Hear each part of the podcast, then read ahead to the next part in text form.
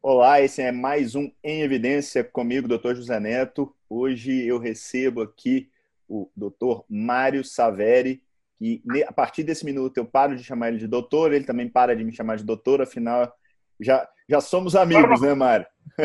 Claro, já, sim, claro. Não é hábito, doutor, o, o Neto. É hábito mesmo, tem esse hábito do senhor, não é distanciamento, não, mas eu realmente tenho esse hábito. É, tudo bem, fazer é, esforço. Pelo menos não é distanciamento, porque afinal de contas a gente vai falar um bocado disso hoje, né? Também não falei com esse sentido, não. É... Bom, na verdade, em primeiro lugar, eu queria te agradecer, Mário. É, Para quem não conhece, Mário é advogado, empresário, economista, como bom empreendedor, também tem uma veia voluntariada e eu, inclusive, quero começar a falar um pouquinho dessa sua veia do projeto Agir aí, que é uma associação que garante é, direitos civis, né, uma busca pela civilidade de refugiados venezuelanos, haitianos, sírios, e que eu, inclusive, me comprometi com você e realmente quero muito ajudar. É, você já contou para ele, Gui, a respeito da, da novidade? Já, já contei sim, é. ele topou e nesse próximo lançamento aí da, da próxima turma, vamos fazer um negócio legal em parceria com eles. Show, show de bola. Então, Mário, queria te dar a palavra e já antecipadamente te agradecer pelo tempo. Não deu aquele dia por causa daquela confusão, mas hoje a gente está aqui com alunos do, do, do, meu curso e do Guia de Saúde Baseada em Evidência, e eu tenho certeza que vai ser um bate-papo extremamente produtivo. A gente troca uma ideia, depois os alunos querendo perguntar, a gente abre para perguntas. Muito obrigado pelo convite. Pode ter certeza, sempre que você me convidar, encaixando nos horários aqui, eu vou Vou fazer todo o esforço, é um prazer conversar contigo. É um prazer saber que a economia chegou de alguma forma na medicina. É muito comum que as pessoas se enfurnem nas suas próprias ciências e acabam acabem não abrindo espaço para outras ciências, outras visões. E a economia é uma ciência auxiliar muito útil. Ela pode auxiliar muito no direito, ela auxilia muito na administração. Ela, é, eu não, não, tenho vergonha, não, como muita gente diz, é uma ciência auxiliar. É sim, é uma ciência auxiliar. Você é médico, mas você pode utilizar a medicina. Os nossos métodos estatísticos são muito acurados para entender se o seu procedimento não pode melhorar tanto para um paciente individualmente ou para a saúde coletiva. A medicina, a economia como uma ciência auxiliar, todo mundo deveria ter um conhecimento. As pessoas são muito fechadas, né? são muito obtusas quando se mergulha numa ciência, o uso do cachimbo acaba entortando a boca e as pessoas é, não tem aquela visão lateralizada para dizer, peraí, quem sabe já não existe aí uma ciência que pode me ajudar a fazer uma estatística bem feita, fazer uma econometria, fazer uma, uma análise de, de fato, consequência, de estímulo, retorno. Isso é muito importante. Né? E a ciência econômica ela, ela fornece esse, esse de estímulo, resposta, de probabilidade, econometria, estatística, previsibilidade. Isso é muito importante na medicina de hoje em dia. Mas poucos médicos se abrem. Então, para mim, é uma oportunidade muito boa poder conversar, fazer esse intercâmbio de ciências. Eu agradeço muito a oportunidade. É, é um negócio é que eu prego demais, Mário, é, é essa abertura para o novo, né? É estar tá sempre se comportando como um eterno aprendiz.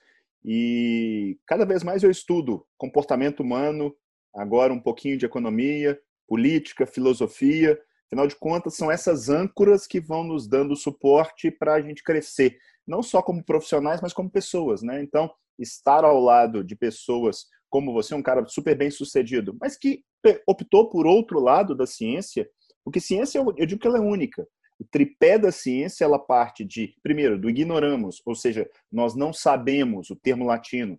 Segundo, usar da matemática a seu favor. No caso das ciências da saúde, a estatística, a epidemiologia, ela é tão necessária e tão pouco conhecida, principalmente do ponto de vista pragmático, não só por médicos, mas profissionais de saúde de maneira geral.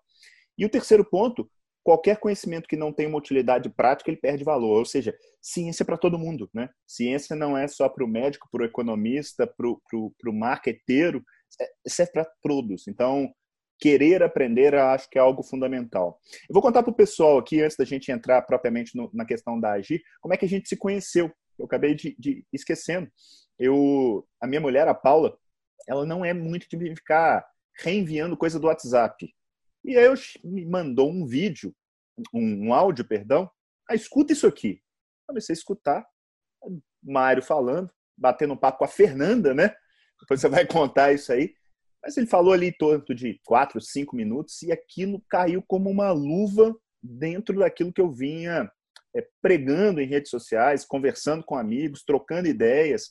Óbvio, óbvio que sempre balizado por um certo grau de incerteza, a gente não tem verdades absolutas. E eu queria que você falasse um pouquinho disso antes da gente entrar propriamente na questão da, da Agir, que eu acho que vai ser um, um, uma coisa super legal. É, eu, primeiramente, doutor, eu agradeço muito o fato de você ter vindo conversar comigo, né? Porque aquele áudio, não, algumas pessoas pensaram que era uma entrevista, estava falando uma rádio, uma TV, mas era uma conversa. Tinha visto um filme que me na Netflix, é, e tinha uma assim de vinho, e eu vi a minha amiga de infância, de fora. É, minha mãe, amiga da mãe dela, é uma amizade amiga, desde que eu nasci. A gente, nós, no mesmo ano, estudamos juntos a vida toda, ela foi fazer arquitetura e eu fui fazer economia, mas a amizade sempre continuou, veio para a capital. E ela sempre me consulta sobre essas coisas e ela me diz: Olha, eu tenho ouvido médicos, mas me parece que tem algo de estatística, né? Eu sou doutorada nessa área. Eu falei: É, na verdade, econometria, que é uma estatística. Então, me dá sua opinião. Eu, Olha, é complicado, preciso de mais dados. Não, me dá sua opinião, gosto sempre da sua opinião. Gravei um áudio para ela sábado à noite, desliguei, durou ali 5, 6 minutos. Ninguém ouve áudio 6 minutos. Desliguei aquilo. nem ela vai ouvir, rapaz e desliguei, fui dormir. Quando eu acordei no dia seguinte, é, fui mexer no Instagram, tinha 3 mil pedidos de amizade. Falei, alguma coisa aconteceu, né? É, aí entrei, fiquei até assustado, vim aqui no Facebook, tinha 5 mil pedidos de amizade, é, gente querendo me conhecer, gente já me odiava, assim, hater lá, babaca, playboyzinho, defensor do capitalismo, neoliberal, proto-neoliberal de IEM. E assim, poucas pessoas vieram né, é, conversar comigo, falar, olha, é, o que foi isso, o que você disse. Eu não sei porque aquilo espalhou como vírus, foi, foi muito rápido, eu não, não, não, entendi muito bem, mas falhou e, e as pessoas chegaram a conclusões contraditórias. É, no seu caso, o senhor veio conversar comigo, é, o senhor é o, o autor do áudio? Eu falei, sim, mas não era uma entrevista, uma conversa silenciosa. Ela passou da família, ele passou, chegou presente, ele postou nas redes sociais, o Marcos Mion também colocou na, na sua rede social, e a coisa espalhou muito rapidamente, mas poucas pessoas vieram dialogar, já fazer um post, o, o, os erros deste economista, já colocava lá, sem que eu tivesse direito a um contraditório, você abriu né, as portas, vamos conversar, gostei, é, não, não, é totalmente um, um, ponto de vista científico, era uma conversa entre amigos, mas gostei, vamos conversar. Isso acho que falta muito hoje em dia, né, de abrir espaço para conversa. Vamos conversar. Você pensa diferente, você pensa qual ponto então, quem sabe daqui não será algo positivo, porque eu vejo muito o mundo hoje quando caminha sobre os que foram concretizados pela rua, são prédios, prédios um dia foi um sonho, tornou realidade, porque as pessoas trabalharam nesse sonho e construíram esse prédio. O asfalto, a rua, uma estátua. Caminhar por uma cidade é ver sonhos realizados. E sonhos, né? ou seja, nós vivemos num mundo dos sonhos dos nossos antepassados. São coisas idealizadas hoje. Então, sonhar, pensar, as ideias têm um poder enorme. As ideias mudam o mundo. É, às vezes a gente vive num mundo tanto de, de posses, de coisas palpáveis, tangíveis, e esquece um pouquinho que o intangível, que são as ideias, constrói a humanidade. Então, a própria ideia é muito importante. Eu conversei com muitas pessoas, mas pouco me abriu essa oportunidade. Realmente tem um debate direto? É, a maioria foram haters mesmo, né, que entenderam aquilo como um recado. É, você está defendendo o neoliberalismo, não sei nem como é que chega uma conclusão como essa, não, não, não, nem toquei no ponto de liberalismo, como vocês falar a respeito do, é, das consequências da parada de uma economia tem, inclusive, sobre os mais pobres. Eu falei com a Fernanda, que eu era sentir isso na minha associação. Nós tínhamos uma associação que tinha um caráter totalmente é, cidadão, um caráter é, civilista, um caráter de inserção no mercado de trabalho, tanto estimulando o, a busca do emprego, como a, o empreendedorismo, microcrédito, e a gente tem que mudar. É, eu não sou uma pessoa, não acredito muito no essencialismo, mas a, gente tem que mudar como, né? Do mundo, eu posso continuar com as minhas convicções. Eu acho que se questionar sempre é fundamental. Não tem jeito de, de traduzir um currículo de um haitiano, se ele não tem emprego, nós criamos 9 milhões de desempregados em 30 dias. Não é hora de fazer isso, gente. Opa, se toca, vamos lá, vamos, vamos levar alimento. Era gente que não pedia esmola, gente que não pedia nada, e a gente chegou lá com, com a camisa da Agia, falando: Pois é, e aí, o seu currículo? Fez a entrevista? Quer uma dica sobre entrevista de trabalho? Seu filho tem ido no jogo de tênis de mesa? Falou: Olha, doutor, é, pela primeira vez eu vou te pedir comida. É, se liga, o mundo mudou. É, realmente, é, o trabalho nas condições que essas pessoas exercem é sobrevivência. É a luta pela sobrevivência. Não é no meu caso. Hoje em dia, graças a Deus, eu, essa foi uma parte do nosso que muito mal, mas eu comentei, eu sou, sou aposentado. É, eu sou uma pessoa simples, eu tinha para ficar durante um bom tempo. E muita gente entendeu isso com arrogância, mas não era. Trabalhei muito, trabalhei em setores como bolsa de valores, e graças a Deus eu consegui fazer uma poupança. Não, então eu vinha dizendo que a Agir teve que mudar o seu padrão. Hoje nós somos assistencialistas. Eu estou com uma picape lá na garagem lotada. Graças a Deus conseguimos muitas pessoas para ajudar. Estamos com mais de 70 cestas básicas. Botou a, picape arriou ali. Conseguimos roupa, agasalho, muito cobertor. Muita gente entrou doando, inclusive pelo fato de eu ter ficado um pouco mais conhecido nos últimos dias. Muita gente me contactou, ajudou com dinheiro.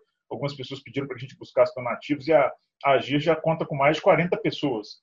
Então, a gente conseguiu vamos passar essa fase juntos, é, vamos ser assistencialista por hora, e assim que o mundo mudar para algo melhor, que a gente possa ter um pleno emprego, voltar ao que nós queríamos, que é estimular cultura, emprego, educação, esporte, desporto também é uma atividade que a gente estimula muito na, na Agir.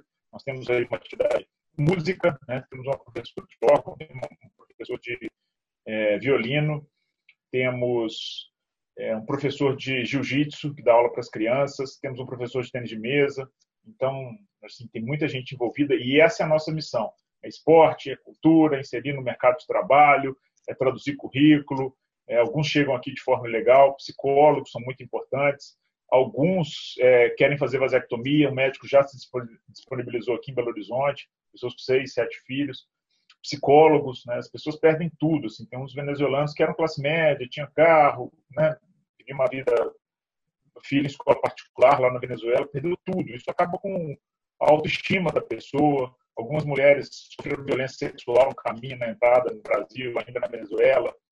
É, morte, morte violenta. Então, o psicólogo também é muito importante, eles querem falar. As pessoas, assim, quando perdem a autoestima, às vezes vou lá conversar, eles conversam olhando para o chão, sabe? Não, não tem um diálogo um francês, uma pessoa é nativa do francês, nasceu em Portugal, fala francês perfeitamente. Eu digo, olha, eu consigo que você dê aula na PUC sábados e terças.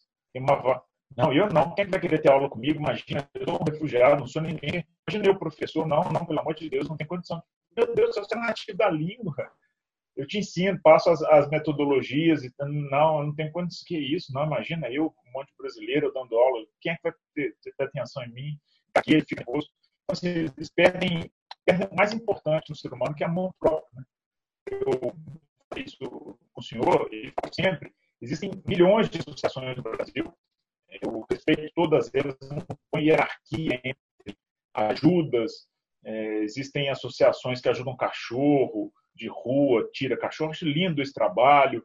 Crianças com doenças raras, é, câncer, idosos abandonados, pessoas com deficiência física, deficiência mental, ou, é, cegos, todas essas. Eu não coloco isso num, numa, numa balança. Eu escolhi essa por conta. Começou por conta do francês e eu sempre tive vontade de trabalhar, porque o doutor sabe, eu morei 10 anos fora do Brasil, não como refugiado, eu era um imigrante legal, eu tenho passaporte italiano, e, mas mesmo assim eu sentia na pele a dificuldade, o dia a dia é, de ser um estrangeiro fora né, da, da, sua origem, mesmo com tudo, é, com, com a papelada todo dia, com passaporte italiano. Eu senti essa dificuldade morando fora do Brasil. E eu tenho também na minha família meu avô, que chegou no Brasil em condições assim, que hoje seria considerado refugiado. Naquela época ainda não havia o conceito, né, a Convenção da ONU é, de 61, mas ele chegou aqui na condição, fugindo do fascismo italiano, com roupa do corpo, punhado de livros na mão, não sabia o quanto valia, não conhecia nem a moeda brasileira, é, duas malas, esposa grávida, dois filhos, e fez a vida aqui no Brasil. Então eu tenho isso, né? Sempre quis ajudar. Eu sei o quanto o Brasil é acolhedor, sempre foi, e não é hora de mudar isso. Por isso eu escolhi esse ramo. Né? Eu apanho um pouco também, porque sempre vem questionamento. Mas por que não o brasileiro primeiro? Você sabe que tem brasileiro passando fome? Não sei, mas são todos seres humanos. Então, assim, é, eles não votam, então não me ajuda se eu quisesse uma carreira política, né? Comparativamente com outras. Ninguém vai questionar quando você ajuda crianças carentes. Isso é inquestionável. Está ajudando crianças carentes, você é bom. Agora, ajudar cachorro, tem algumas coisas que são muito criticadas. Eu não faço crítica nenhuma, me especializei porque eu conheço bem direito internacional, posso ajudá-los com o CONARE, com a CNUR, com os órgãos onde eles pegam os documentos, e pelo francês, especialmente, muito pouca gente fala francês no Brasil, comecei a traduzir haitianos, aí depois o espanhol já é um pouco mais comum no Brasil, mas também ajudei venezuelanos, aí vieram sírios, que falam inglês, a maioria deles, e temos algumas outras nacionalidades, mas essas três, como o senhor falou, são as, as assim, ocupam 90% dos é. refugiados. E eu vou te falar assim, é muito bacana o seu trabalho, realmente eu acho que é, eu quero conhecer mais de perto, quero ajudar mais, afinal de contas eu estou sentindo falta disso. E é, o jeito que você fala, o brilho no olho, é, cativa. Então, isso é muito bacana. Mário, eu te convidei, um dos motivos foi porque a gente está nesse momento de pandemia e a, o que você mais escuta é salvar vidas ou salvar a economia é, como se fosse uma dicotomia, como se fosse um trade-off simples, banal, é, quase que uma coisa Atlético Cruzeiro, né? Não é, não é, é, é, simplista, é pueril a forma como uma pessoa tem, as pessoas têm tratado isso. E muita gente enxerga a economia como sendo simplesmente o dinheiro, o capitalismo, uma ideologia política, coisa de banqueiro, tal. As pessoas não veem que o sujeito que fica jogando bolinha na frente no sinal, aqui dali é economia, a hora que ele pega um dinheirinho ali. Eu queria que você falasse um pouco isso para colocar todo mundo na mesma página. Né? O que é economia? O que faz o mundo girar? É, excelente pergunta, porque realmente a visão de, de economista é muito diferente da visão que a sociedade tem de outras profissões, inclusive a profissão de médico. Com todo respeito, eu tenho respeito enorme pela medicina. É, é muito, é muito, minha mãe queria que eu fosse médico, acho que a mãe, a maioria dos brasileiros é uma dá um orgulho você assim como uma mãe chora uma formatura é uma vitória social eu tenho muito respeito pela medicina mas eu também discuto um pouquinho essa ideia de médico herói, sabe? É uma profissão bonita, bem remunerada em muitos casos, não tão bem remunerada em outros casos, mas é uma profissão muito importante na sociedade. Mas outras profissões têm muita importância. E meu pai sempre, uma vez, quando eu falei que ia fazer economia, meu pai perguntou: você conhece alguma rua com o nome de economista? Você vê alguém homenagear um economista? Essa frase ficou na minha cabeça. É, e eu falei, caramba, realmente, economista não tem uma rua com o nome de economista. A gente mora na rua Doutor Romualdo, que foi um médico que ajudou a fundar essa cidade de de Fora. É, eu falei, é, é realmente. É. E eu lembro que um, um, episódio do Bart Simpson, né, ele dizia, o Bart perguntou ao Homer como era o inferno, ele falou, um lugar cheio de advogados e economistas. Eu falei, nossa, eu tenho um lugar garantido no inferno. E economia não, não é nada disso. A economia é uma ciência. O ecos é estudo da casa. Estudo da casa. Olha que simplicidade. Você estuda a arrumação da sua própria casa. A economia, ela parte desse pressuposto que nós fazemos escolhas, que existe uma racionalidade atrás dessas escolhas, existem escolhas que são individuais, existem o conjunto dessas escolhas individuais forma uma escolha coletiva que a gente chama de mercado. Então a gente estuda desde o ponto de vista de um indivíduo e esse ponto de vista ele difere conforme as necessidades, então a gente consegue é, fatiar a sociedade e entender o comportamento das pessoas. E entender o comportamento da pessoa gera previsibilidade. Se eu entendo como ele agiu durante um, dois, três anos, eu consigo fazer uma extrapolação de tendência histórica e talvez fazer uma previsão do que ele vai fazer nos próximos anos. Isso é muito útil, por exemplo, no mercado financeiro. Se eu tem uma previsão de como a empresa vem se comportando, a gente faz uma extrapolação de tendência histórica, pode errar, mas é, você diminui a probabilidade de erro. O estudo não, não, impede o erro, mas ele reduz bastante a margem de erro. A gente usa muito esses dados dentro de, uma, de um, universo de mercado de valores, bolsa, mercado financeiro. Mas esse conhecimento ele serve para muita coisa, ele serve para a sociedade. A gente consegue enxergar isso. Tem economistas que se especializaram nos Estados Unidos em casamento. Simplesmente colocam números, colocam os dois é, valores, problemas, defeitos, limites, e dizem, ó, esse casamento ele tende a durar no máximo dois, três anos. Impressionante é que a margem de erro é muito pequena, é, porque é, o amor ele cega muito a racionalidade, né? E aí, às vezes, um economista coloca isso em números e fala: esse casamento não tem muita probabilidade de dar certo. Os casamentos que dão certo são esses. É, o casamento que dá certo, olha, tem esses pressupostos. Vocês não preenchem esses requisitos. Isso é muito mal visto, inclusive, porque pessoas falam, não, mas se você está racionalizando o amor, Eu coloquei o exemplo do casamento, poderia colocar uma empresa, poderia colocar outras coisas. Mas sim, é impressionantemente certo essas predicções de economistas sobre relacionamento. Então, você estuda a racionalidade humana ou, eventualmente, a sua irracionalidade, custo das suas decisões. Né? Isso tem muito a ver com a pergunta que eu fiz hoje. É, você toma decisões muito rápidas, você se envolve com a própria decisão, e o custo de mudar de decisão é muito alto, então você acaba fazendo uma conta econômica. Muita gente, por exemplo, se você faz uma pergunta, o que você acha do Lula? Lá em 2002, ele fala, é um grande presidente. E isso ele faz em 2002. Então ele se aproxima de pessoas que pensam daquela forma, ele começa a ter inimigos que pensam de uma forma diferente, e a partir de um momento que ele tomou uma decisão com pouca informação 20 anos atrás, ele vai ter uma dificuldade enorme de mudar essa decisão, porque o custo é alto por um acaso ele falar, peraí, é, vou ter que mudar de ideia, talvez ele não seja uma pessoa honesta. Então você vai ter que fazer o seu meio social, você que, vai ter que pagar aquele passado, você tem um custo de pensar. Então, até nessas questões ideológicas que nós vivemos hoje, existe um pouco de economia. Existem pessoas que falam, eu vou abdicar de pensar e vou seguir uma corrente. A gente consegue entender isso a partir do comportamento econômico, do homos econômicos. Isso, isso é uma, uma das muitas coisas que estudamos na economia mas que me interessa muito no momento que estamos vivendo. Mário, você falando assim, é, a turma que está nos assistindo são os alunos do curso de saúde baseada em evidência. É, o seu discurso entrou na minha cabeça exatamente aquilo que eu tento passar para a turma, porque infelizmente dentro da área da saúde, não só na medicina, que é o meu métier, não se ensina estatística aplicada, se ensina estatística e se ensina epidemiologia de forma completamente desconexa. Mas isso que você acabou de falar, tem um módulo no meu curso que chama prognóstico. Eu quero saber quem tem maior probabilidade de infartar, para saber se determinado remédio tem um efeito significativo onde o custo-benefício vale a pena. É exatamente isso que você acabou de falar, fazendo um paralelo com a saúde. Infelizmente, as pessoas pensam de forma cartesiana, linear, e tem. Eu, você foi extremamente gentil, vou falar, falta humildade. Humildade para chegar e falar assim, cara, errei. E a gente erra o tempo inteiro.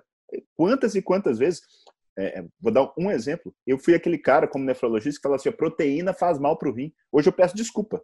Foi mal. Foi mal, errei. Me ensinaram de um jeito que não. Eu comi gato por lebre e foi. E entender que a gente precisa estar tá sendo humilde a ponto de virar um eterno aprendiz, eu acho que coloca você em outro patamar. É o socrático, né? Eu só sei que nada sei. Quando você entende isso efetivamente, a gente vai para outro nível. Fechando isso, tem uma frase do, do, do, William Osler. Osler foi o pai da medicina moderna. Ele diz que medicina é a arte da incerteza e a ciência da probabilidade. Quando eu entendi de ah, é? fato essa frase, eu virei outro profissional. É impressionante como isso foi assim pivotal na minha vida. É, e eu acho que o que você acabou de descrever só faz para mim, olha, ciência é uma coisa só. Por mais que ela tenha um uso espectral, no fundo, no fundo, o âmago acaba caindo sempre naqueles pilares. Você acabou de falar um deles, que é essa matemática, essa estatística, esses números bem aplicados. É, entrando especificamente nessa economia, como é que você vê essa questão de lockdown versus não lockdown? E se a gente não fizer, a gente vai estar matando as pessoas. E por que, que a gente precisa olhar o outro lado da balança e contabilizar possíveis mortes. Inclusive, hoje a gente bateu um papo junto com o pessoal da, da, da África do Sul, né, da, da, da Panda lá. É, queria que você falasse um pouquinho desse, desse trade-off. Bem, esse trade-off foi exatamente o ponto onde eu tocava na, no áudio. É um trade-off é um trade absolutamente falso.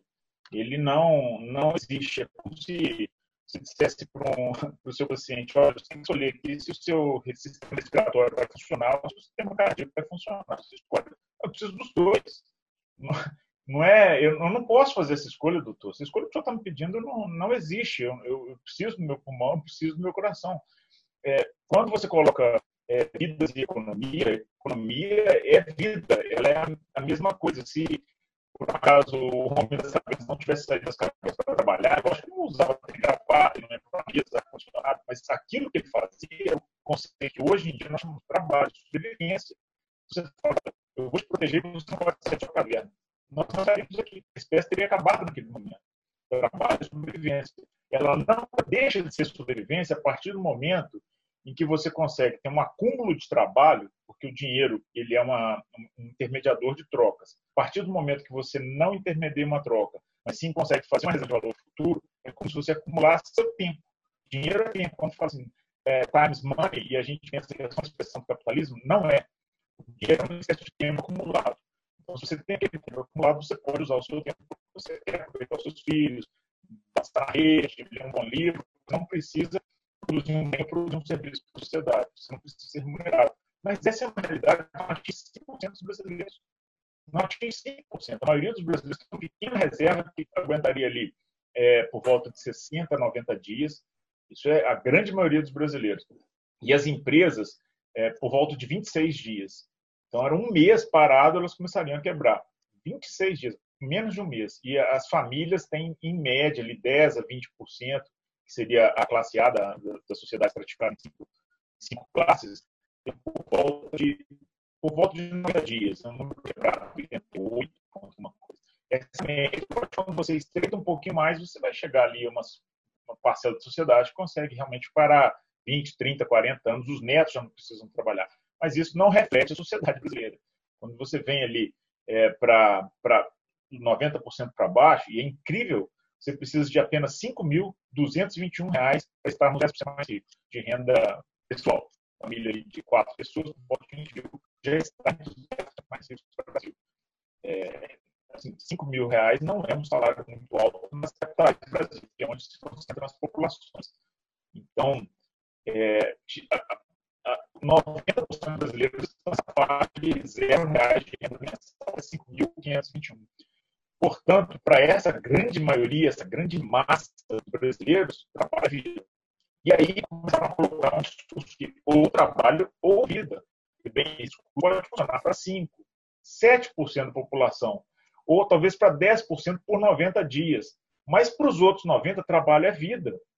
E, e, a questão da perda do trabalho não é só a perda de capacidade de comprar bens que você necessita para sobreviver, mas tem questões que são subjetivas, como autoestima, violência doméstica, é, problemas coronários, às vezes um infarto que a pessoa tem de dois anos, é, tem resultado hoje.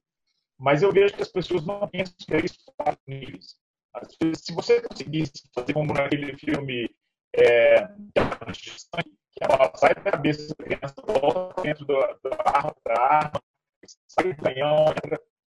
Se você conseguisse fazer todo esse, esse essa cadeia de fatos, você vai ver que talvez um assassinato em 2024 teve origem hoje. O sujeito perdeu o emprego, perdendo emprego, começou a a esposa por conta de problema, grita, confusão, ele sai de casa, ela entra com um processo de alimentos, ele não tem como pagar, começa a beber, tem abrir no bar, uma confusão com um tiro. É uma morte lá em 2024 ocorreu aqui. Só que a gente não vai contabilizar isso porque a gente só pensa com no máximo dois steps o quarto, o quinto, o sexto, mas a gente está plantando uma tragédia. E eu estou falando isso, como eu falei, não é nome. Eu até falei isso para a Fernanda, não posso passar até na arrogância, mas eu posso fazer isso e, e tenho uma certa reserva. É, agora, isso não é realidade brasileira.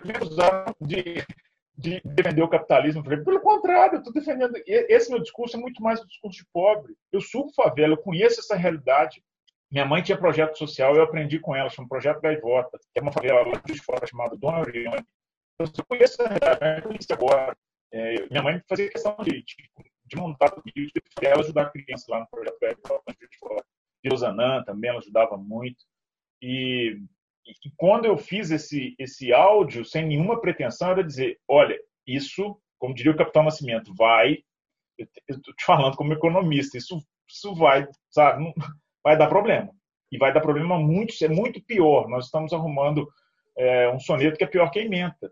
É, vamos, eu não tenho certeza quantas pessoas morrerão pelo Covid, mas nós temos indícios muito fortes que, que essa crise econômica vai matar uma, uma, uma proporção gigante de brasileiros. Isso a gente pode falar. O meu problema é que eu não sei dizer a quantidade de mortes pelo Covid. Aí está a minha dúvida. Mas eu tenho certeza que uma crise econômica reverbera numa grandíssima tragédia social. É, e eu vou te falar o seguinte: existe uma confusão muito grande das pessoas entre a medicina feita de forma unitária, ou seja, o sujeito com Covid versus saúde pública. O lockdown ele começou com a ideia de, do famoso achatar a curva, que, inclusive, a gente estava batendo papo hoje de manhã, a gente não sabe nem se isso é eficaz, se é eficiente, se tem lastro científico. Mas vamos supor que tenha, tá? Eu vou conseguir preparar o sistema de saúde para menos estrago. Se eu pegar a nossa realidade, que é a realidade de Belo Horizonte, poxa, eu trabalho dentro de hospital e eu tenho contato com gente que trabalha na maior parte dos hospitais de Belo Horizonte. Tem três meses que os hospitais estão às moscas. Não, não estão vazios, não. Tem 20 anos que eu trabalho dentro de hospital. Eu passei vários dias no pronto-socorro do Hospital Felício Roxo, ele completamente vazio. Tem uma sala que tem mais ou menos umas 20, 25 cadeiras, que está sempre cheio. E um dia eu passei, tinham quatro pessoas, três eram enfermeiras. Tinha um paciente sentado. E eu até agora não sei se era paciente. Ou seja, primeiro, as pessoas acham que só se morre atualmente de Covid. Segundo, esse, esse pico tão esperado não está chegando e a gente está empurrando, empurrando para frente. E o Covid não vai embora. Ele vai ficar circulando por aí, porque ele não vai chegar em Belo Horizonte e falar assim, não, é, pão de queijo, cachaça, não, não gosto disso não, vamos embora. É, é, vai ficar por aí. E as pessoas estão com aquele medo pessoal. Ah, não, porque eu sou idoso, meu pai. Cara, seu pai, sua mãe, ele tem risco para gripe, ele tem risco para dengue, ele tem risco para tuberculose, para doença coronariana, para tudo isso. O Covid é só mais uma. O medo não pode ser da doença per si, é do colapso do sistema. O que não está acontecendo aqui, ou seja, transformaram uma doença num problema que definitivamente ela não é. Ela não é um ebola que chega e sai matando todo mundo. É diferente. Então, as pessoas estão achando que achatar a curva significa reduzir o número de mortes. E aí eu queria usar o seu conhecimento matemático para explicar para a gente se é isso mesmo. Qual que é a diferença de, ao invés de eu fazer uma área sobre a curva com um pico maior, do achatar esse pico, considerando que o N acaba sendo a mesma coisa em termos de mortes ou qualquer outro desfecho que a gente escolher? Bem, pois é, esse, esse achatamento da curva, eles fizeram dois modelos, né? E esses modelos foram feitos até por economistas. Eu tive a curiosidade de checar, eles disseram, olha, nós teremos isso aqui, porque basicamente é estatística. Então, buscaram alguns economistas e fizeram isso em duas opções. Em ambos os casos, morre a mesma quantidade. O que a gente vai fazer é evitar que morram pessoas por falta de tratamento médico, porque aí seria um plus. É, o número esperado é, seria X, e não mudar. Contudo, se fizermos o tratamento da curva, não vai ter o X mais Y. Esse Y seria o, o excesso que o, o, sistema de saúde nacional não comportaria. Então, o que a gente vai tentar fazer para parar a economia, não é o X, porque nos dois desenhos nós temos a mesma área. X igual a X. Só que no outro, nós teríamos ter um X mais Y. Então, na verdade, nós não estamos salvando vidas por conta do, do lockdown. Nós estamos, nós falando do X, nós estamos falando do Y. O Y é uma quantidade que é a quantidade de pessoas, caso fosse concentrada a, a, a ocorrência, e o limite seria a quantidade de leitos de UTI. O que não ocorreu em Minas Gerais. Eu tive dados aqui atuais e não, nos últimos 70 dias, não tivemos nenhum hospital com 100%. Seria o momento em que nós teríamos extrapolado aí, naquela né, curva de tendência, o limite, passa, e aí a gente tem aqui um hospital saturado. Não tivemos. Mesmo que tivesse, se fosse numa grande região como Belo Horizonte, poderia procurar um outro hospital que não tivesse na capacidade máxima. Então, estou com os dados aqui, eu tive é, o cuidado de abrir o boletim epidemiológico Covid-19, doença causada por Covid-19, de 28 de maio de 2020, publicado às 12 horas do dia de hoje pelo governo de Minas Gerais. São os dados oficiais. Sempre alguém vai dizer, não, mas tem aí uma, algum problema, porque o governo é isso, o governo é aquilo, talvez tenha uma subnotificação. Mas são os dados que eu tenho. Eu não tenho outros dados. Né? Eu não vou confiar em dados de, sei lá, tiozão de, de Facebook. Então, são esses os dados que eu trabalhei. Nesse primeiro período, estou olhando de lado aqui, porque eu estou com o boletim do meu lado, posso facilitá-los para vocês, mas ele está disponível na internet. Não houve o Y em momento algum. Então a gente não sabe se não houve, porque é, isso é uma coisa que tem muito cuidado quando se faz análise estatística, é não achar que o que nós fizemos foi necessariamente a causa do que aconteceu, porque nós temos aí uma série de fatores, ele é multifacetado, né? a vida é multifacetada, então você tem que fazer um controle para colocar em ambientes heteroespáridos. É, é impossível ter essa certeza absoluta.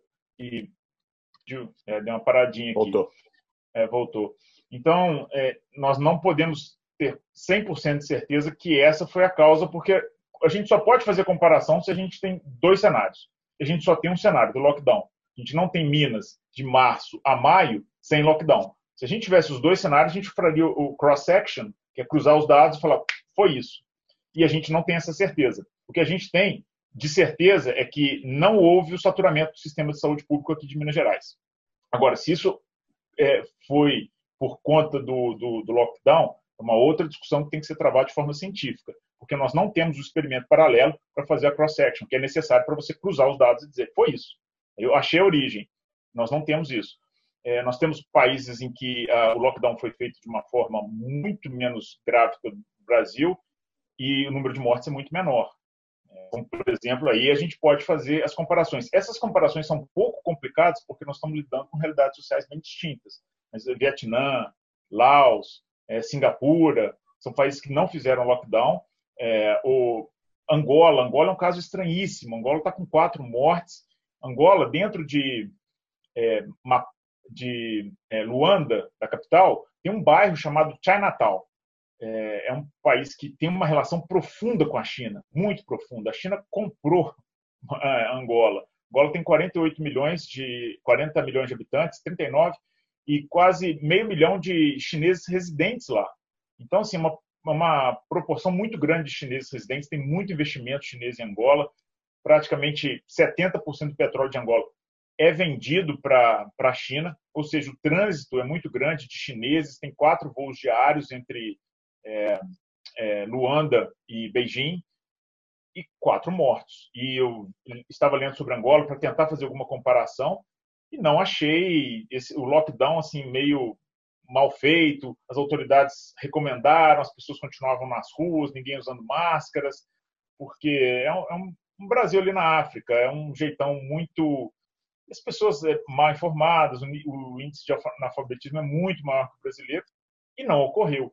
Então, quando a gente cruza dados, a conclusão que eu chego é que a gente não pode ter certezas aqui.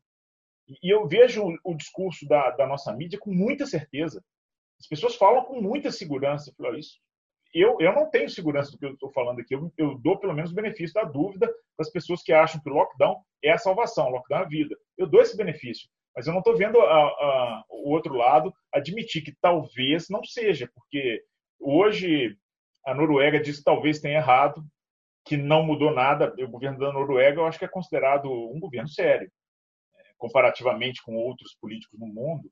Né? Então, eu li, acabei de ler a reportagem, se, os alunos quiserem acessar, é, tem é, heraldsun.com.au, que é da Austrália, Herald Sun. Uma reportagem um pouquinho antes da gente entrar aqui na live, Guilherme me mandou a respeito disso, um vídeo ah, especificamente sobre isso, sobre essa é, então, questão da Noruega. para serem tratados, para que, para que algumas pessoas cheguem a conclusões absolutamente impertinentes quando se trata de estatística. E aí eu posso falar com uma certa autoridade, porque eu conheço bastante os métodos estatísticos.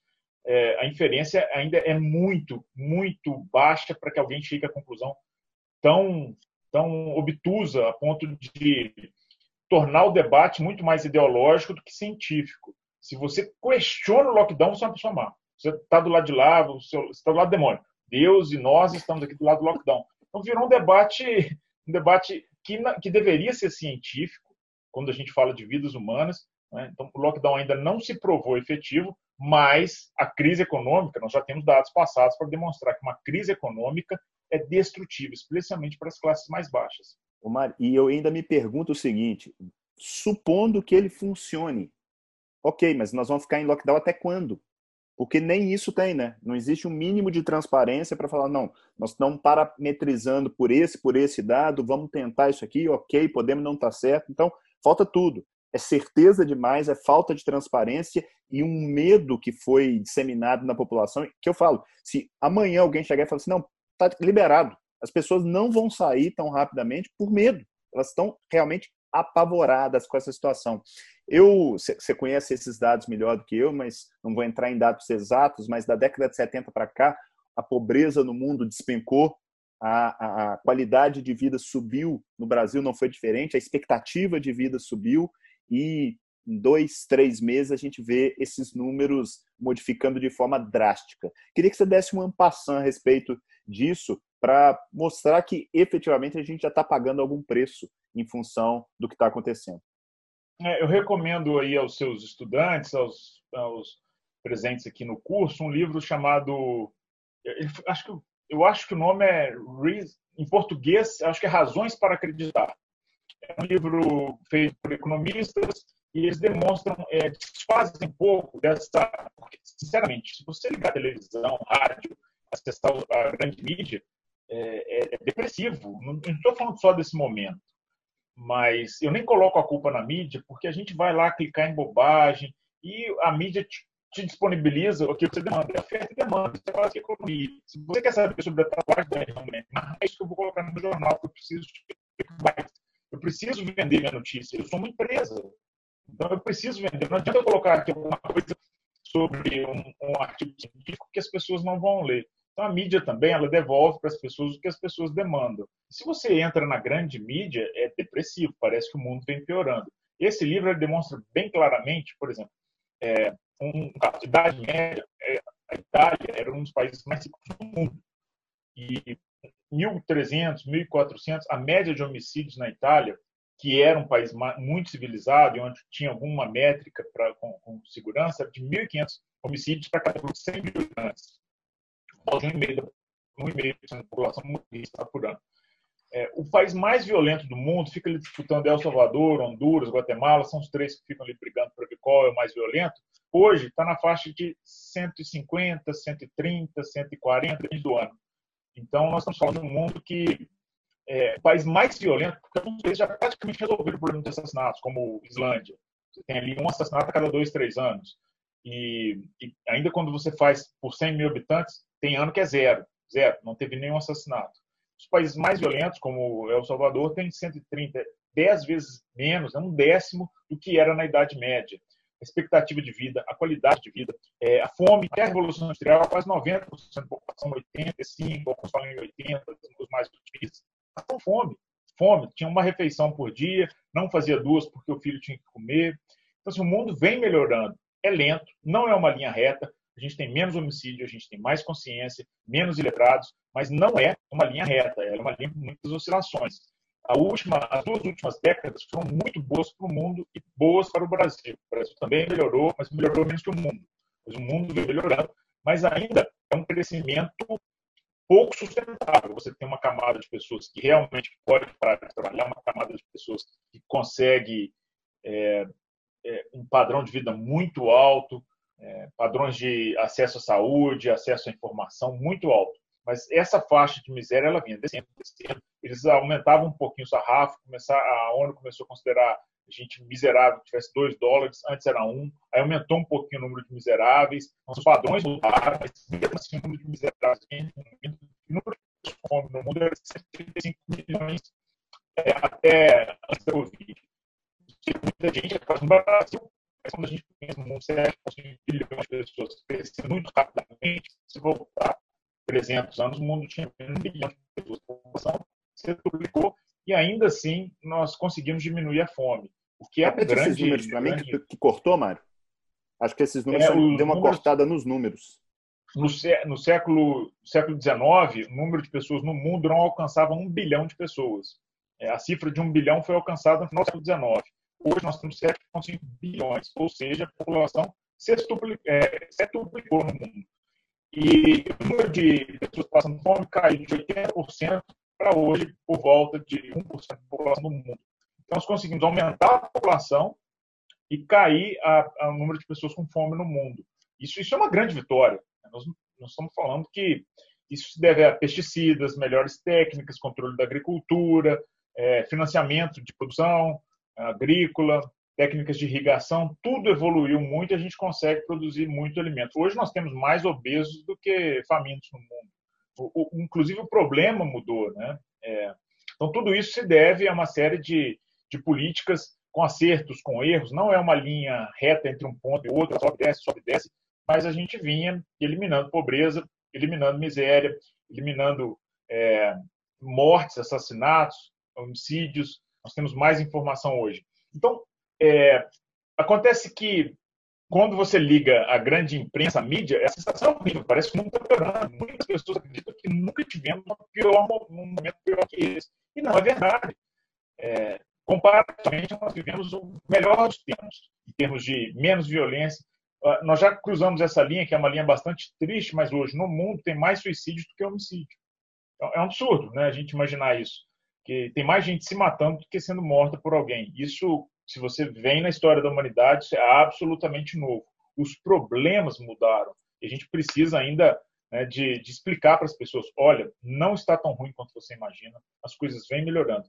Mas essa melhora é lenta e a classe mais baixa, esses 135 milhões de pessoas que passaram fome, é, eles não dependiam desse crescimento mundial. Não é uma pessoa que esteja lá na ponta do, do iceberg que pode realmente parar de trabalhar para o resto da vida, nem os netos vão trabalhar mais essa geração de riqueza ainda é necessária, a gente precisa trabalhar muito para atingir essa, esse grosso, a base da pirâmide. E essa parada do Covid foi destrutiva para eles.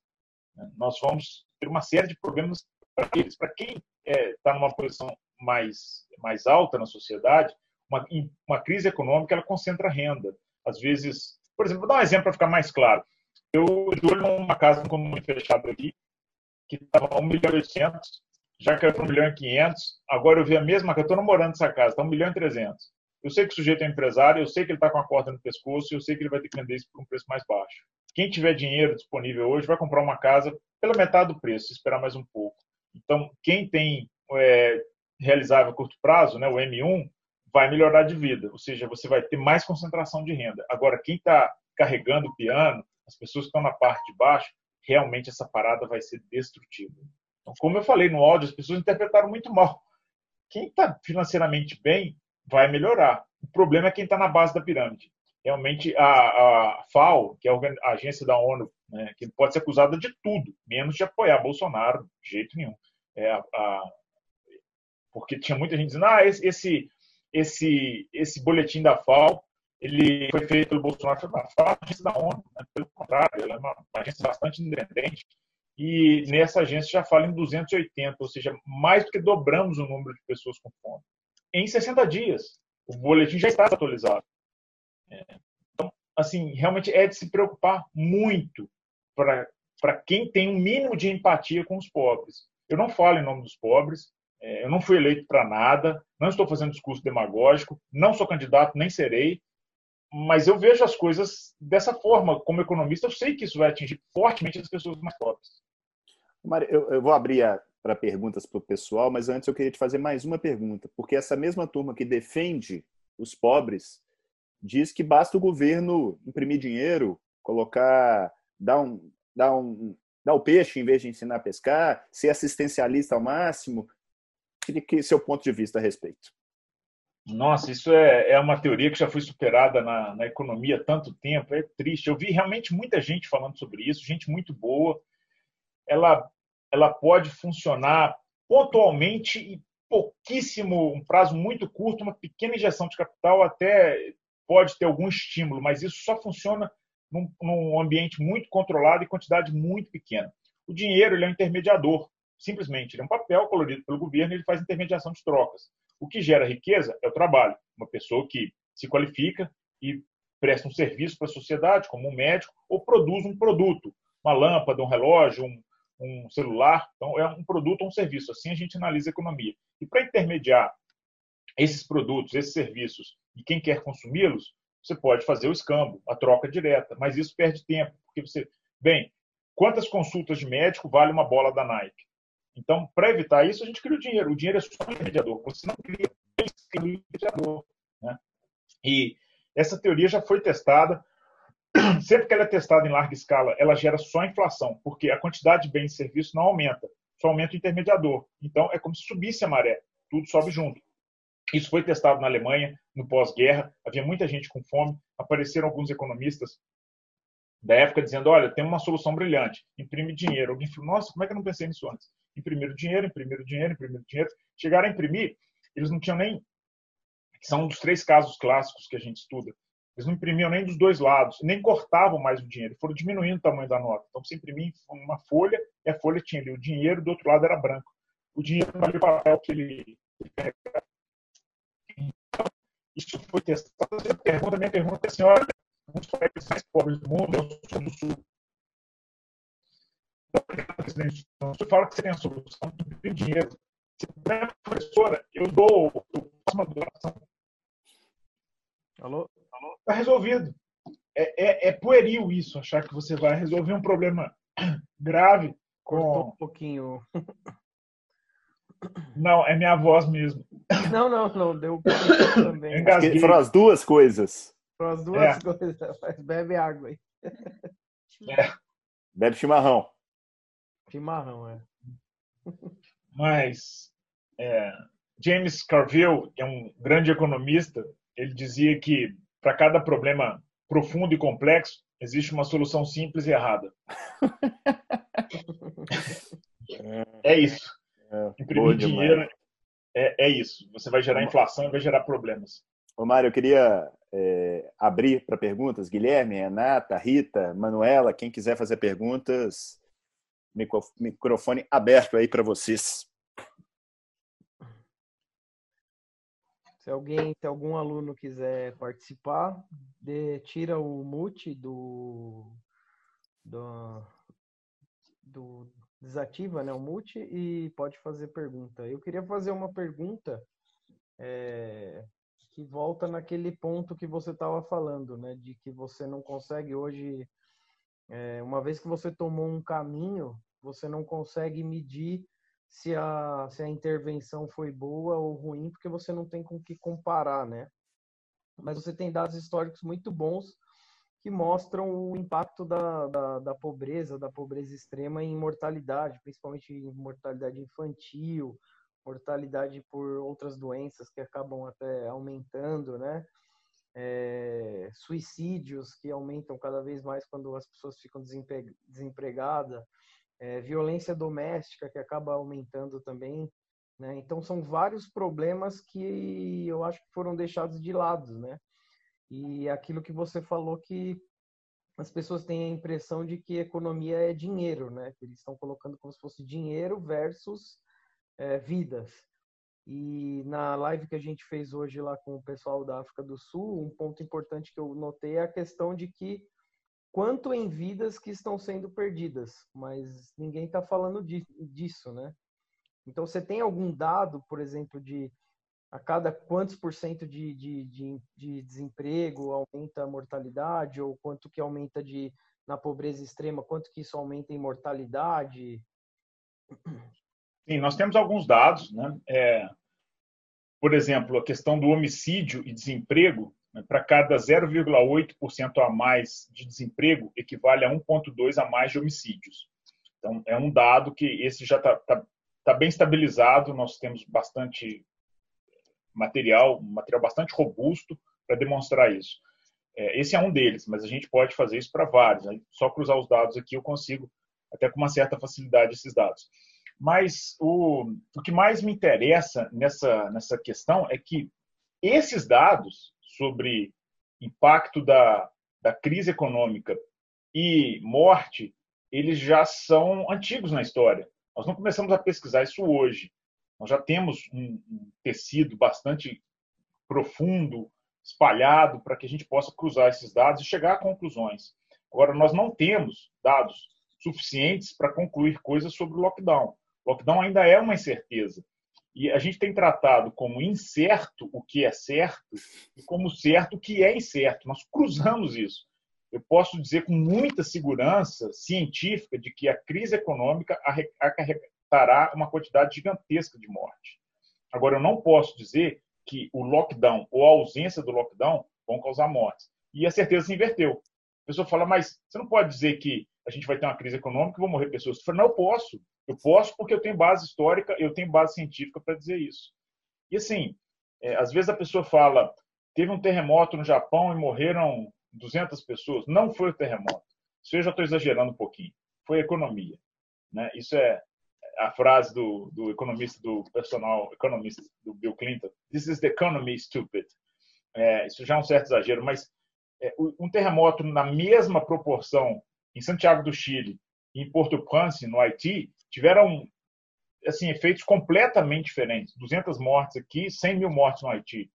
Quando você vê um tufão, o tufão passa pela América Central, ali deixa um rastro de sangue e morte, chega na, na Flórida, três mortos. Então, assim, não é o tufão que mata, é a pobreza. Não é o terremoto, é a pobreza. Não, não é o Covid, é a pobreza. A pobreza é uma das maiores causas de morte da humanidade, em qualquer aspecto. E, e, é isso que a gente precisa lutar. Se realmente você se importa com vidas humanas, o seu discurso deveria ser sempre a redução da pobreza. Sempre, focado na redução da pobreza. E hoje eles esqueceram um pouco, hoje que eu digo esse período de Covid, esqueceram que a pobreza mata, mata muito, e a gente pode provar cientificamente, estão focados em outras causas que, quando a gente compara com, com a Covid, são muito maiores. A pobreza é realmente um grande causador de mortes. É, Aqui em Minas Gerais nós estamos com 255 óbitos confirmados. Eu sei que se um deles fosse da minha família, eu estaria muito triste, que é o argumento que eles fazem, né? trazer isso para o âmbito pessoal, criar uma empatia. Mas eu falei, olha, ainda que fosse um atropelamento, né? um atropelamento em Minas Gerais, se fosse meu pai, eu estaria muito mal. Eu queria que todos os carros parassem e que não houvesse mais carros na cidade por causa desse atropelamento. Não é essa a forma de abordar os problemas sociais. A 255 é uma tragédia. Eu sei de São Mariana, que é um, uma nova vale que nós tivemos absurdo. Não estou minimizando a dor das famílias, mas quando a gente pega malária, ah, mas eu não conheço ninguém que morreu na malária porque eu não estou na África. Pois é, ano passado foi meio milhão de mortos. Você quer botar um grão, um pouquinho de arroz? Eu tenho esses dados. E eles vêm caindo, e caindo muito graças à Fundação Melina Gates, que se envolveu na luta contra a malária. Dez anos atrás, morriam por volta de 800 mil todos os anos. Eu desafio aí, doutores, médicos, procurem lá, dados, malária, ela vem caindo, sim. Mas no ano passado, 463 mil mortos, quase meio milhão de mortos. E assim, o, o mundo não parou por causa da malária. Seria legal que a gente parasse também. Né? Meio milhão de mortos não é pouco, não. Isso é uma guerra civil na Síria. Mas é, aí, gente, nesse momento, as estatísticas são todas esquecidas e as pessoas preferem atuar com medo ou com morais ou com questões que, que não deveriam ser colocadas na mesa. Agora era a hora de fazer uma política pública de escolhas através do menor impacto. Como eu falei, o, o dilema do maquinista, não há uma saída boa. Infelizmente, porque o que se desenhou é, via grande mídia, ou via discursos ideológicos, é que existe uma boa saída, e eu sei, eu só não consigo implementá-la porque tem um burguesinho aí que está querendo ganhar dinheiro. Se não fosse por ele, eu teria implementado. Mas ela existe. Existe uma saída sem mortos que é a do lockdown. Isso não é verdade. Isso é uma mentira. Não estou dizendo que a ausência do lockdown também será boa. Só que nós estamos numa situação onde as cartas na mesa são todas ruins. Nós não temos uma boa decisão. Não há essa boa decisão de dizer, ah, se a gente optar por isso aqui, não tem morte nenhuma. Não existe. Nós estamos exatamente num dilema que é teórico e agora virou real. Dilema do maquinista. Parou o trem, tem morte, virou para a esquerda, tem morte, virou para a direita, tem morte. é tentar o menos ruim, né? E, e, o problema é que esse, essa escolha já foi feita como se fosse uma certeza, né? Então você já tomou essa decisão e você está numa posição política que você não pode voltar atrás. Né? Esse, é, esse é um grande problema. Você não pode falar que você errou. Né? Você só pode falar que você errou. É, na verdade, você nem vai falar né, que você errou. Você vai falar que você vai tentar se defender. Aí entra um dos vieses, né? Um dos vieses mas você vai tentar defender a sua posição e tentar encontrar dados que justifiquem o que você fez. É, isso foi bem evidente hoje aqui no, no governo do estado de São Paulo, que, que mostrou um gráfico falando que se não fosse o lockdown, nós estaríamos com mais de 900 mil casos aqui confirmados no estado e graças às medidas de lockdown nós estamos com cerca de 90 mil, acho que 80 e poucos mil. Então de onde vêm esses dados é, é, que ninguém sabe, né? Pessoal, alguém quer fazer alguma pergunta antes da gente encerrar aqui? Agradecer a participação do Mário. Se quiser, Rita, Manuela. É, habilita a câmera aí para a gente ver vocês. E conversa, Rita. Rita, a gente está vendo. É. Eu acho que é só foto. Parece que está travado. o Senra. O doutor Eduardo Senra é um grande uma pessoa que defende o lockdown de um, com evidências. Habilita o microfone, Senra, para a gente ouvir você. Aí. E, oh, tudo bem? Eu queria agradecer ao Mário aí, olha, super legal, adorei, foi ótima a, a live aí. É, você é de Juiz de Fora, você falou? Estou de Juiz de Fora.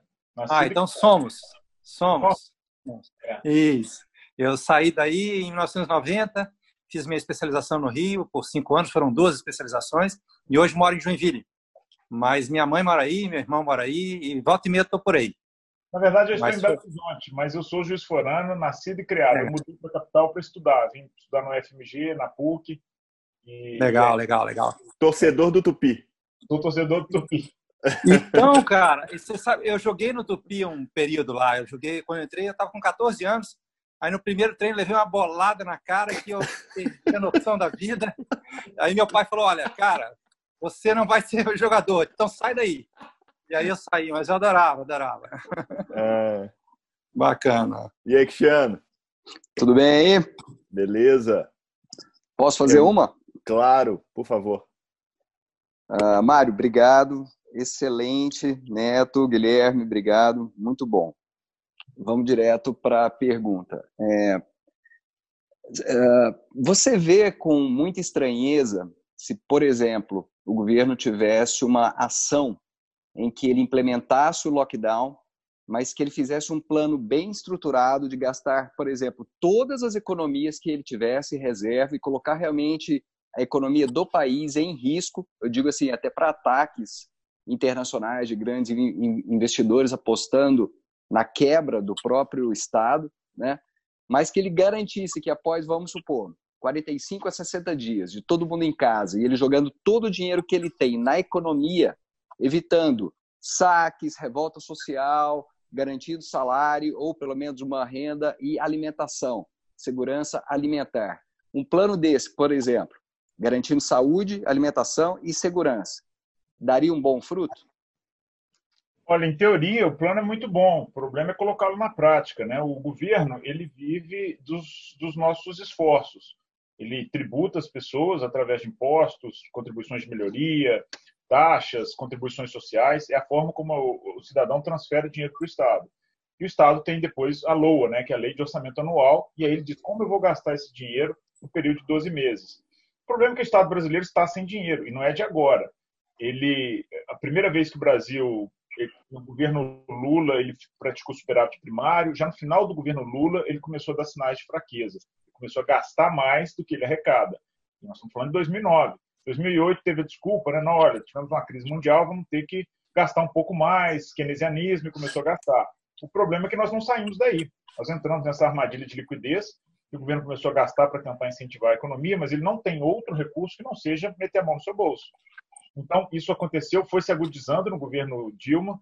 No pico, no último ano do governo Dilma, chegamos a 220 bilhões de déficit, ou seja, a gente gasta 3 trilhões e e arrecada 2,880, é, 780. Então, até isso vinha caindo. Nós tínhamos projetados para esse ano 60 bilhões de déficit, mas quando a gente acumula no tempo, nós já temos mais de 2 trilhões de déficit só na década passada. O dinheiro não existe. Então, a solução seria é, imprimir dinheiro. Isso pode ser feito no momento emergencial.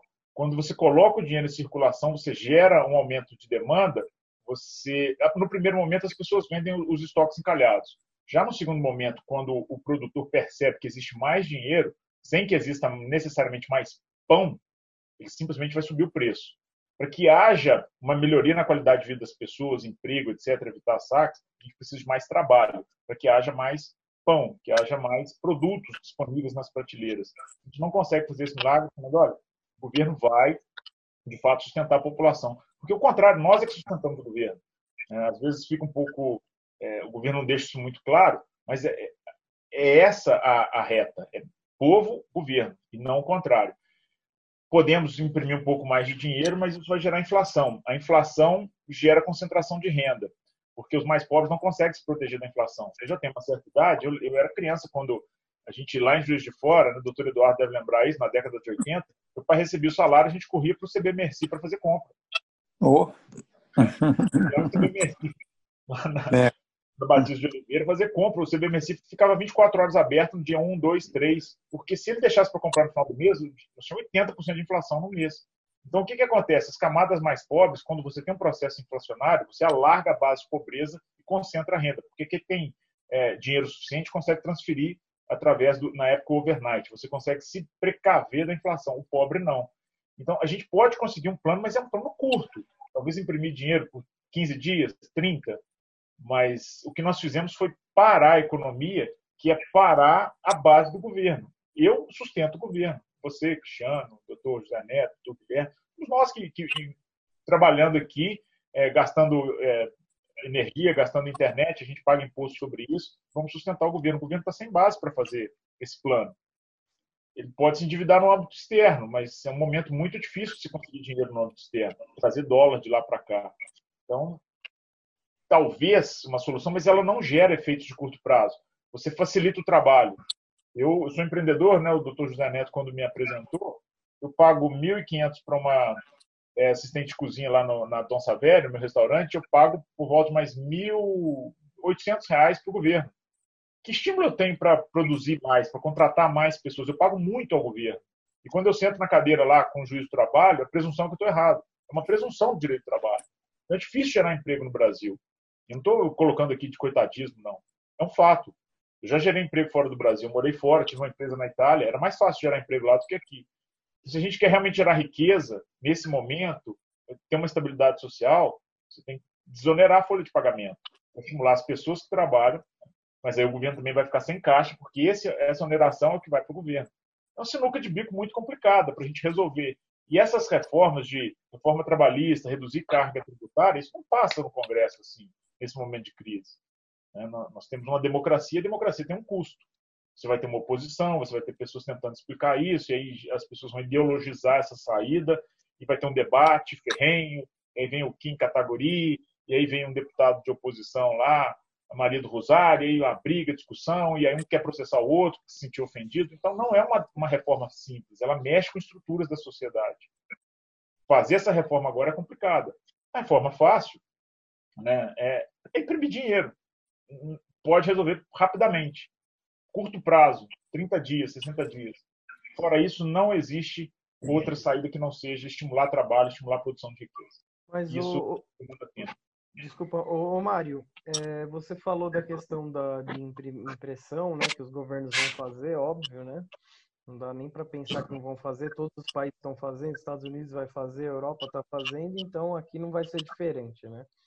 É, o, porém, tem um outro lado que quando você entra numa crise, você tem uma deflação, né, automática. Assim, você, você, a crise por si só, ela é, é vai produzir deflação, né? Porque as pessoas vão ter menos poder de compra, então vão ter, é, por um lado, aumenta a oferta de dinheiro, por outro lado, diminui a, a, a compra, né? Então isso dá meio que uma contrabalanceada, não é?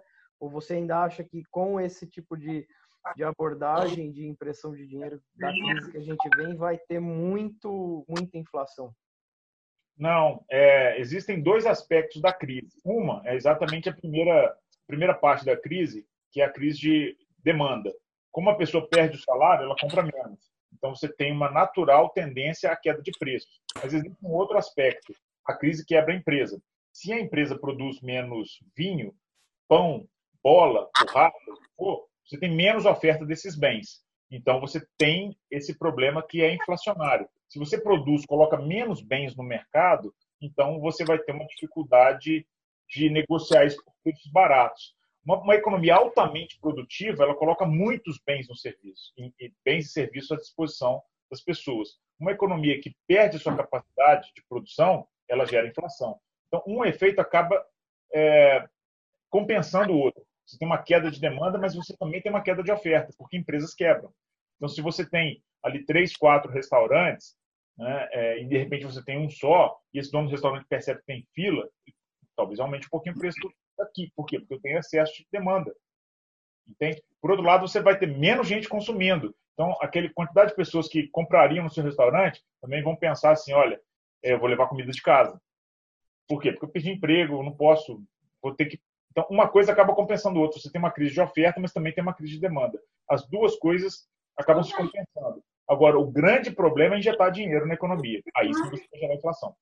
Tá terminando já, eu acho. Show de bola. Ô, Mário, é, queria te agradecer. É, acho que foi muito bacana. Você conseguiu transformar um assunto árido em algo extremamente palatável. A gente vai levar isso para o nosso canal do YouTube, depois a gente te passa. E aqui, sem ninguém que é teoricamente fazendo a gente cair, eu acho que a coisa fluiu de forma mais natural. Então, obrigado aí pelo seu tempo, obrigado pelo seu conhecimento e a gente enxerga basicamente que essa, essas características de humildade, de incerteza, de valorização do, do trabalho multiprofissional, isso não é uma coisa que deve ficar só na sua área, né? Tem que ser uma coisa mais ampla e certamente teremos papos como esse comendo rabada, tomando um vinho, né? Afinal de contas, doado não está nas terras mineiras, não, mas nós estamos por aqui.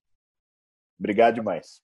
Eu quero só agradecer e dar uma palavrinha final, porque seus, é, o seu público é bastante formado por médicos, né, a grande maioria deles, e realmente é muito necessária essa interface.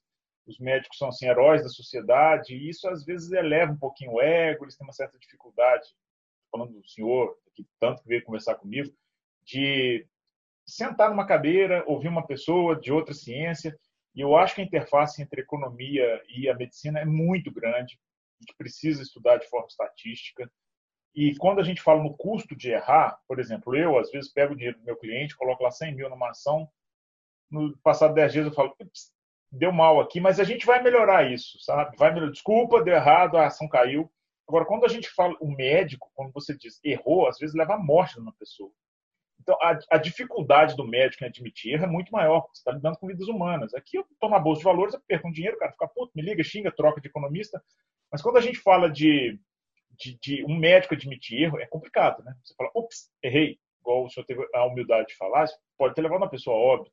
Então, a dificuldade do médico de admitir que erra, que é falho, que, que, que, que não é perfeito e que a ciência tem que se questionar e que às vezes os seus erros podem levar a óbito, é, faz com que o médico se agarre muito às suas certezas e tenha uma certa dificuldade de dialogar com outras ciências que podem é, ajudá-lo a tomar melhores decisões. Nós estamos aqui para isso, para ajudar a tomar melhores decisões, baseadas em ciência, baseadas em estatística, baseadas em números. Show de bola. Vou te falar que eu defendo muito isso, Mário. Cada vez mais existe uma corrente dentro da medicina valorizando o erro, porque ele é perene, ele não vai deixar de acontecer. E a gente só vai melhorar a partir do momento que a gente entende que é preciso, quando acontece um erro, não olhar aquilo de forma pejorativa, querendo colocar culpados e simplesmente estudando os processos vendo o que poderia ter sido feito melhor. Então, obrigado aí à turma, Rita, Cristiano, Senra saiu aí. Gui, muito obrigado e nos vemos em breve aí.